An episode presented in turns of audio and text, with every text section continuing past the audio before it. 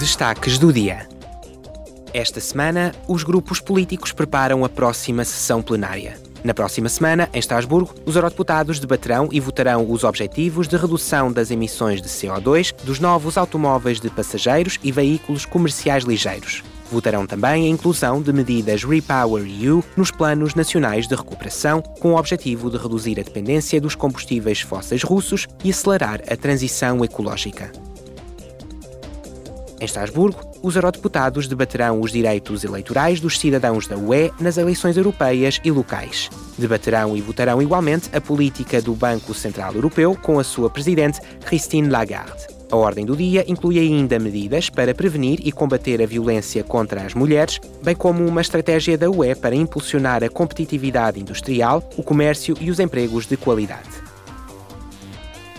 Também esta semana, os membros da Comissão da Indústria, da Investigação e da Energia votarão uma proposta de atualização da diretiva da UE relativa ao desempenho energético dos edifícios, que faz parte do pacote Objetivo 55.